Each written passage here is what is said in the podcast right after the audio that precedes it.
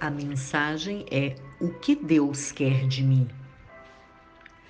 Em Miqueias, no capítulo 6, no versículo 8, diz assim: Ele mostrou a você, ó homem, o que é bom e o que o Senhor exige.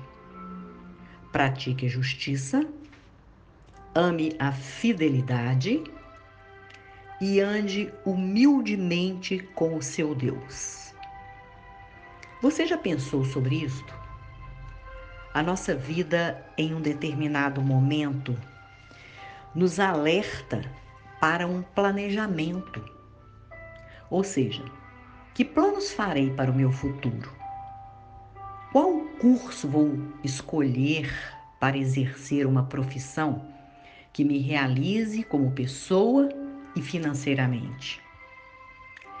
Resolvido isto, começa a busca pelo companheiro ou pela companheira ideal que possa caminhar comigo ou construir ou constituir um lar, uma família, e depois vem a preocupação na criação dos filhos nascidos e por aí vai.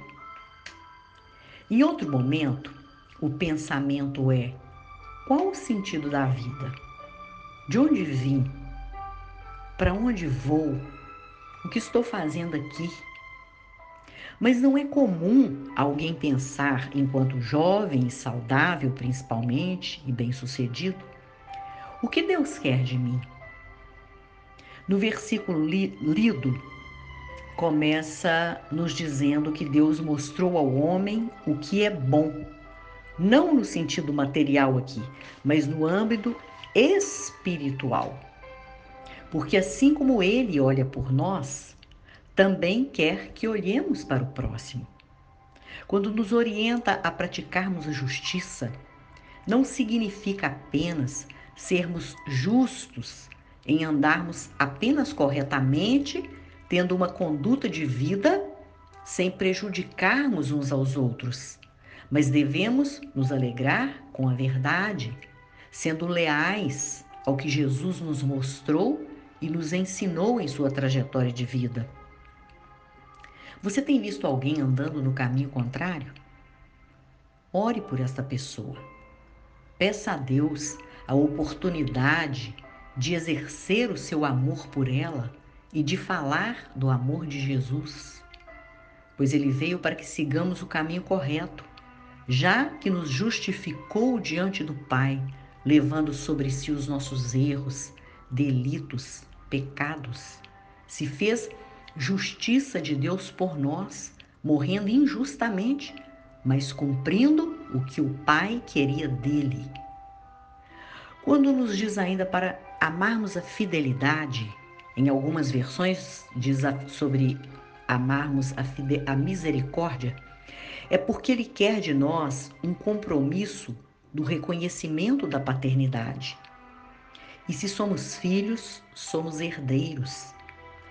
E gerando em nosso coração a fidelidade, iremos exercê-la em todo o tempo, não vencendo o mal com o mal, não ignorando ao próximo, não se isentando em auxiliar e me doar de coração, sem esperar nada em troca. Eu preciso sentir o que o outro sente. E por último, andando em humildade, ainda que eu seja a maioral, obtenha tudo, realize todos os meus sonhos, projetos ou não, a humildade precisa prevalecer.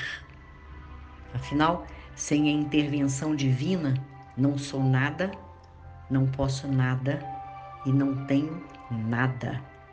E somente um coração puro, reto, temente a Deus, que se preocupa em segui-lo, em agradá-lo pode ter esta humildade. Ninguém vivendo apenas com atitudes de caridade, dando esmola, apadrinhando uma criança, cumprindo com rituais de bondade pode confundi-las com humildade. Humildade é muito mais que isto. É desprendimento, mas também comprometimento com o que Jesus mais nos demonstrou através da santificação. Foi humilhado, mesmo sendo justo, mas permaneceu humilde, confiando na justiça divina. E ela que permite que sejamos cheios do Espírito Santo, conectados a Deus na sua plenitude. Aí sim, seremos exaltados, agradando o coração do Pai. Amém? Pense nisto, reflita sobre a sua vida, sobre o que Deus quer de você e tenha uma atitude de fé, um comprometimento com a sua missão aqui na Terra. Você não veio aqui só para trabalhar, você não veio aqui só para constituir família, mas você veio aqui para fazer muito mais do que isso. Porque nós estamos todos aqui por um tempo. E durante esse tempo, nós precisamos exercer aquilo que Deus quer de nós. Amém? Vamos orar? Pai, muito obrigada por esta palavra que nos exorta a olharmos muito mais para Ti do que para nós. Queremos aprender a amar mais ao próximo, a nos desprendermos das nossas vontades, olharmos a Ti, reconhecendo a nossa pequenez e a nossa fraqueza. Erga-nos, Pai, com teu braço forte.